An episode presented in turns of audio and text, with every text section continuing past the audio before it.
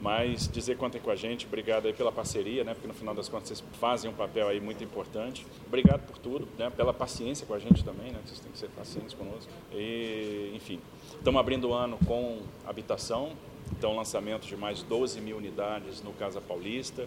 São residências que vão ser construídas em todo o estado de São Paulo, então nós estamos espalhados por, todo, por todas as regiões. Aqui na cidade de São Paulo a gente vai ter um impulso muito grande, são 25 mil unidades estão entrando em construção por parte do governo do Estado de São Paulo. Tem mais 25.800 que estão já em planejamento, que vão fazer parte das próximas ações, inclusive das parcerias público-privadas. Isso é, se agrega também àquilo que o município já está fazendo. Então, a gente está falando de hoje 50 mil unidades em construção na cidade de São Paulo, isso é muito relevante.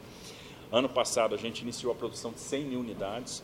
É, praticamente concluímos a regularização fundiária também para 100 mil pessoas, 100 mil famílias né, que vão receber suas escrituras. Entregamos 40 mil no passado, já vamos entregar 65 mil agora no início deste ano. Ano passado a gente entregou 20 mil residências e vamos seguir é, é, forte na, na questão habitacional, nesse impulso. Estamos trabalhando muito na questão do projeto do centro, então em breve a gente abre o concurso público para é, o centro de São Paulo, né, para aquilo que vai ser a, o centro administrativo. A gente já tem um esboço para orientar os escritórios de arquitetura que participarão desse concurso. Então, é, é, em breve a gente deve fazer esse lançamento. A gente está falando de 4 bi de investimento no centro de São Paulo, isso é extremamente relevante. E estamos bastante satisfeitos aí com essa agenda de habitação. Tabela SUS paulista funcionando desde o início do ano.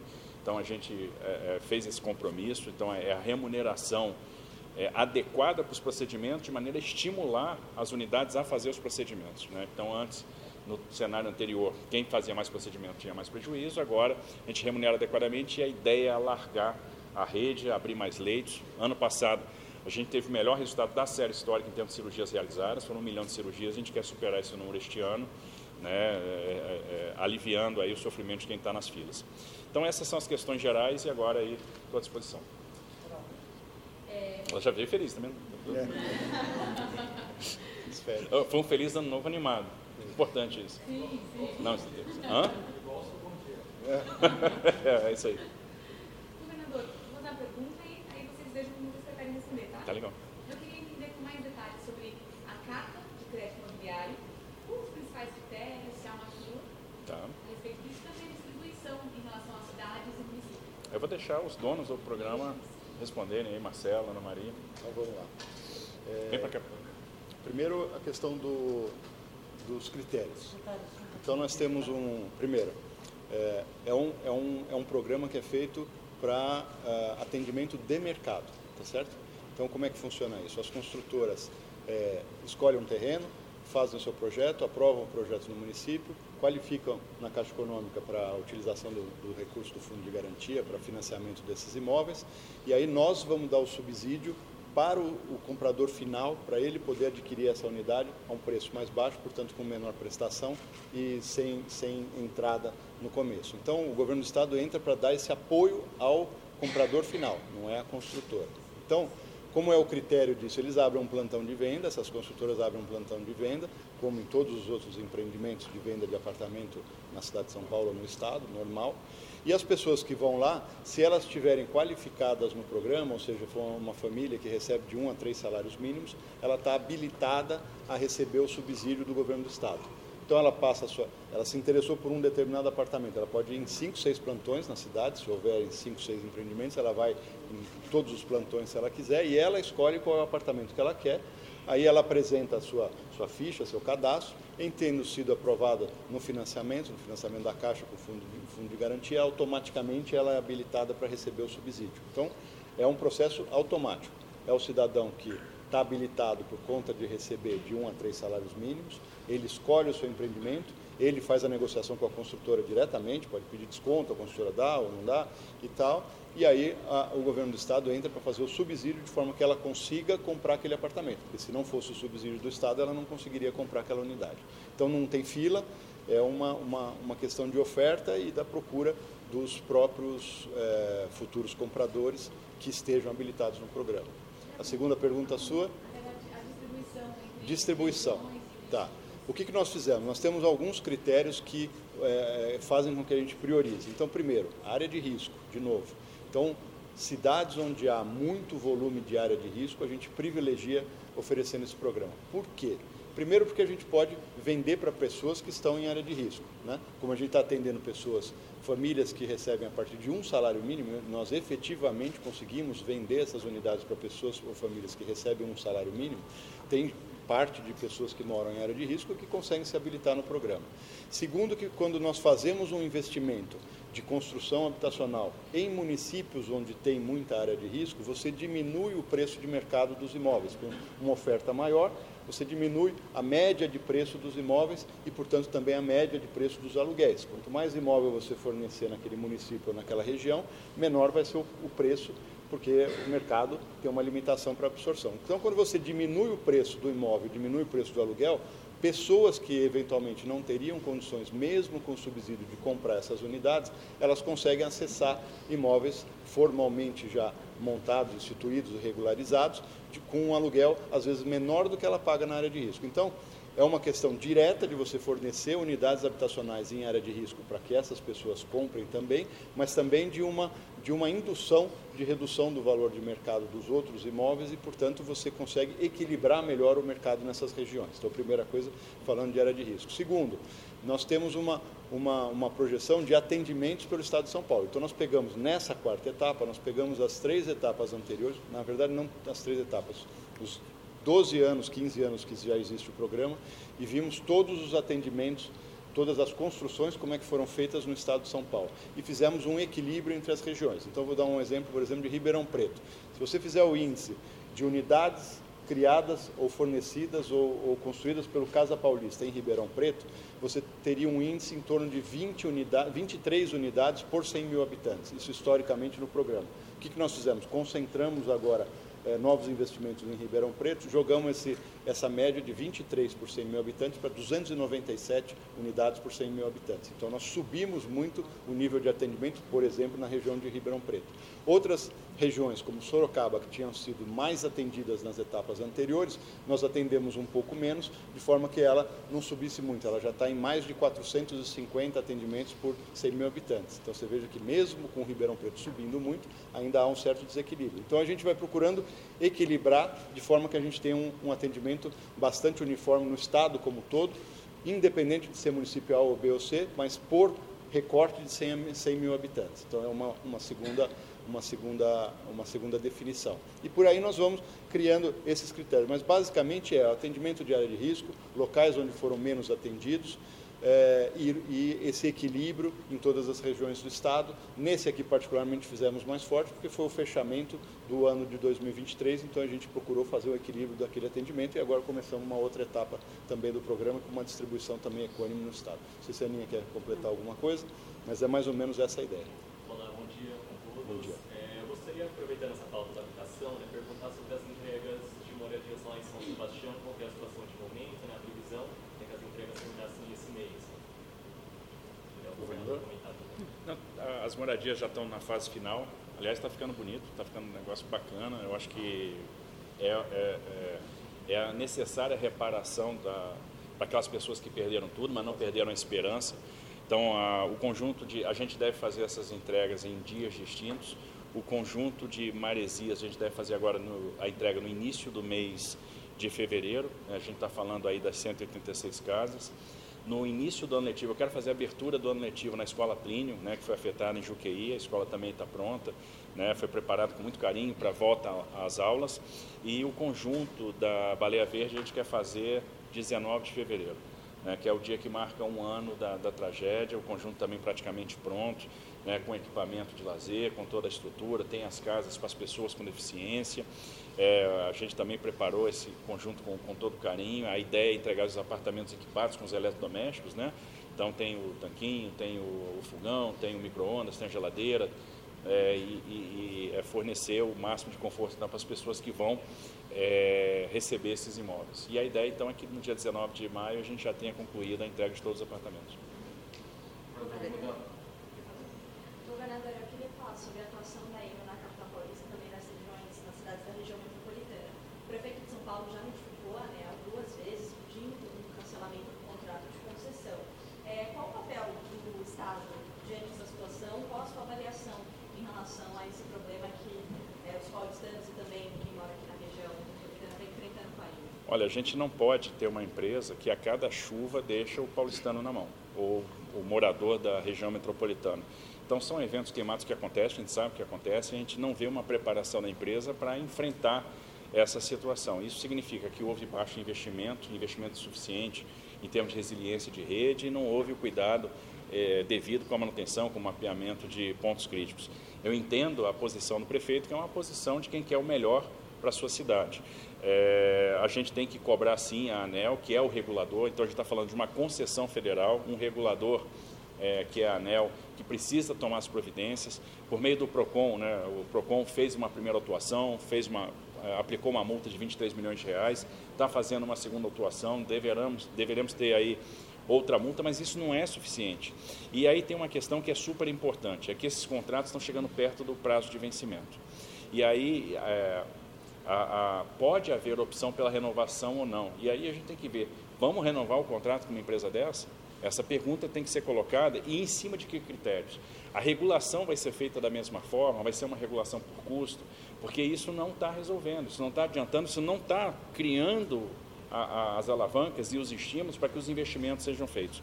Tem uma questão fundamental que é a resiliência de rede que tem que ser discutida nos novos contratos. Né? A questão de desempenho tem que ser discutida nesses novos contratos que vão é, que vão ser parâmetros não só para as concessões de São Paulo, mas para todo o Brasil. Nós temos uma série de concessões que vão vencer em sequência, e aí a, a nova modelagem é uma coisa que nos interessa muito, para que esses problemas não se repitam. Você, claro. o governo já chegou a conversar com a gente, a gente conversou com a ANEL diversas vezes, né? nós fizemos reunião com o conselho da Enel, nós fizemos reunião com o CEO da Enel, então é, é, nós colocamos a nossa angústia, a nossa preocupação com a, esse problema de prestação de serviço. É um, a gente está falando de um recurso essencial que é energia, e o nosso cidadão não pode ficar sem energia e várias horas sem energia, repetidamente. Né? Então, é uma coisa que está afetando muito o nosso dia a dia, e a gente precisa de uma providência enérgica, imediata, e também a, a, é, é fundamental que a gente pense também o futuro. Né, tendo em vista que esses contratos estão chegando ao fim, como é que vão ser as novas modelagens, como serão os novos contratos, para que tipo de concessionário, né, em, em, cima de que parâmetro. Como a gente vai fazer essa nova regulação? Isso é fundamental discutir nesse momento. Governador, é, desde quando eu conversei semana passada com o PPR, é, pessoal, eu saber é, como o senhor deve oficializar o apoio para Hã? Não, na verdade a fotografia sempre fica boa, né, Ricardo? É, é, mais por ele do que por mim, né? Mas, é, enfim, a, a o que a gente tem aqui é uma grande parceria, uma parceria de trabalho, a gente tem raciocinado muito com isso, é, são vários programas que estão sendo realizados em conjunto. A gente vai atacar muito forte esse ano a questão do centro, então eu falei para vocês é, do projeto que a gente vai lançar, tem outras medidas né, para o centro também que a gente vai detalhar daqui a pouco, como por exemplo a linha de crédito do Desenvolve São Paulo para os é, para os comerciantes, para os empresários do centro. Então, a gente vai ter uma linha para investimento, uma linha para capital de giro. Tem toda esse, essa programação de investimento. Nós vamos ter a desapropriação de áreas para construção de equipamentos. Né? E é um trabalho de parceria. Tudo que a gente faz é, é, aqui precisa da parceria com a prefeitura, porque senão a gente não decola. Então, tem vários projetos de revitalização de pontos importantes que, se a gente não tiver diálogo, não resolve. E Felizmente, a gente tem um prefeito que dialoga muito com a gente, que tem sido muito parceiro, que é muito comprometido com a cidade, né, que senta na mesa e isso para nós nos dá um grande conforto. Oi? Acho que o leitor pode entender sim. Ainda nessa... Jeito sutil de arrancar informação da gente. Mas é isso, obrigado. É lógico, é, é isso para mim. Ainda nessa esteira da pergunta do Bruno, é, o senhor falando de segurança pública no centro, é, fala muito em nomes de vice já ventilados para os dois sobre segurança pública. Existe um pensamento sobre isso, sobre a importância e, se eu puder pedir um, depois uma palavra do prefeito ainda na questão da Enel, mas tem um pessoal do senhor da prefeitura indo lá para Brasília falar com a ANEL, conversar sobre essa questão da renovação. É, mas é, é, é o seguinte, eu acho que essa escolha do vice, primeiro, é, isso é uma questão do prefeito. Ele tem que estar confortável com o nome para vice. Né? Ele tem que escolher pessoal fala, não, o Tarcísio vai escolher, não sei quem vai escolher, quem tem que escolher é o prefeito. Quem tem que escolher é o Ricardo. Aquele nome que vai dar conforto. E, obviamente, isso depende também de uma articulação entre os partidos que vão fazer parte de uma grande frente, né, dessa grande aliança, que vai girar em, em torno do Ricardo. Então, eu acho que cabe a ele e aos partidos escolher.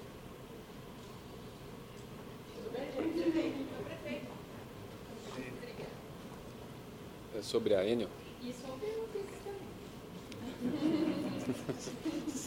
sobre o que o Tarcísio falou, é o que ele falou, fico feliz. Acho que é importante destacar que o trabalho que a gente está fazendo conjunto tem surtido efeito. Né? Uma, uma coisa que vocês sabem, mas é importante destacar, a gente não tem dia, não tem hora, não tem final de semana. Eu falo com o Tarcísio às 10, às 11. Ainda bem que a pizza aqui é boa, a gente sai daqui às 11 e meia da noite, meia-noite, discutindo a cidade. Vale É, a pena. É, é, durante o final de semana. É. O pessoal costuma fazer café da manhã com jornalista. A gente pode fazer uma pizza com jornalista. Não, é, é verdade, é, é boa mesmo. Então, mas eu acho que é isso. Acho que é isso, né, Laís? A a Laís participou de algumas vezes, mas eu acho que essa, essa integração e o comprometimento da equipe da prefeitura, não só eu, mas com a equipe do Estado, eh, tem sido muito importante. Né? Tem, evidentemente, ontem eu tive uma reunião com a Natália um pouco mais, eh, assim, eh, eh, demorada, né, do ponto de vista da, da, das questões que a gente precisa discutir a cidade.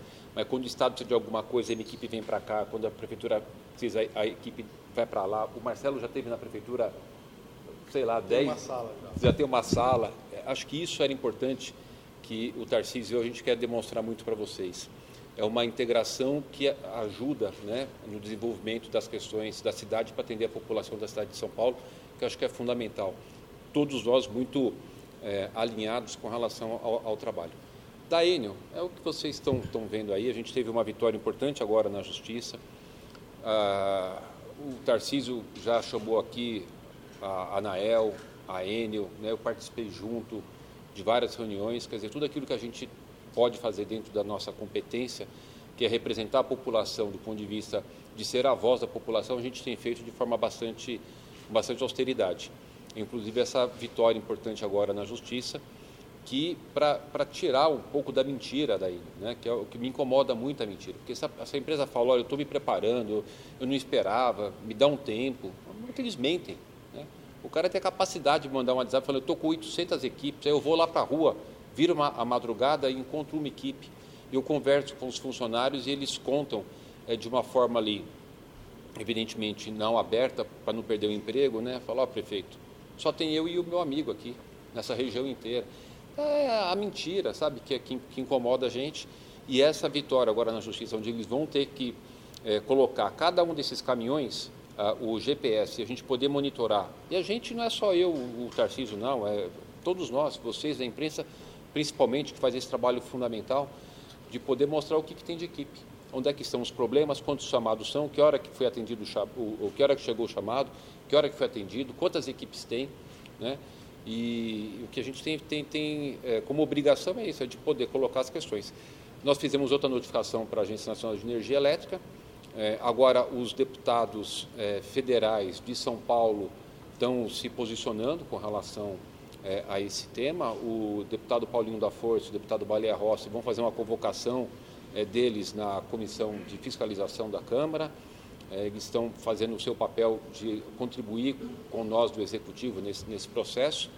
E o que a gente deseja é só isso, que a população possa ter o seu atendimento, que lhes é um, um direito e que a gente precisa é, contar com o apoio de vocês nesse processo de transparência, né? porque acho que não dá mais para ficar nessa coisa deles falarem algo, a gente, a gente sabe que não é verdade, mas essa decisão da juíza que é, foi fundamental, vai poder dar uma, uma, uma transparência para esse processo e, e, evidentemente, eles poderem é, demonstrar quantas equipes tem, se está de acordo com a, com a necessidade da cidade ou não. Nós, como Coisa do Globo Lauro Jardim, deu uma notícia essa semana falando que o coronel Nelo de Araújo, que era o ex-presidente da CEAGES, poderia ser um dos seus vices. Como você vê essa possibilidade? Conversou sobre isso? Não, acho que é, o momento nosso agora tem sido de, de, de governar, né? Acho que a, a eleição está um pouco para frente. A, a nossa situação, a minha situação em especial, ela, ela é bem diferente do, do, do principal adversário aí. Eles têm é, uma pessoa que define o nome, ponto, acabou. No nosso caso, como a gente tem um processo que reúne vários partidos e, e tem lideranças importantes, o presidente Bolsonaro, o governador Tarcísio, é, evidentemente a gente tem que fazer uma, uma, uma ação democrática de escuta de todo mundo. Né? Agora, é óbvio né, que a, a, decisão vai ser no final minha. É, o presidente Bolsonaro já disse isso a mim, já disse isso a vocês. Às vezes vocês não colocam, né, é, porque vocês não querem, mas ele já falou isso para vocês. É, o governador Tarcísio acabou de falar, mas é óbvio que vai caber a mim sentar com os partidos, com o presidente da Assembleia, que é uma grande liderança, com o governador, com o, o ex-presidente, com todas as lideranças e achar um nome é, é, comum de uma forma democrática no, no, numa, numa, ampla discussão, porque é, é, importante que reflita isso, né? uma pessoa que reflita para estar tá todo mundo confortável. Agora, lógico, o, a opinião do presidente Bolsonaro, do, Tarcísio, eu não vou colocar ninguém que o Tarcísio não goste. não, não, tem, não tem ainda é, um nome. Né? Do, do Coronel Melo, eu tive com o Coronel Melo, é, acho que duas oportunidades, quando ele era presidente da, CEAGESP. Uma vez para discutir a questão do IPTU do CEAGESP é, e uma outra vez para discutir um serviço que a gente tem de, de acolhimento de pessoas em situação de rua que está dentro do CEAGESP. Então foram reuniões de trabalho. É, é um nome que eu sei que tem, tem muito apreço, tanto pelo presidente Bolsonaro como pelo, pelo Tarcísio, mas enfim, é, o, o, Bolsonaro não falou nada comigo sobre, sobre esse nome. O que eu vi foi lá no, no, no Lauro Jardim.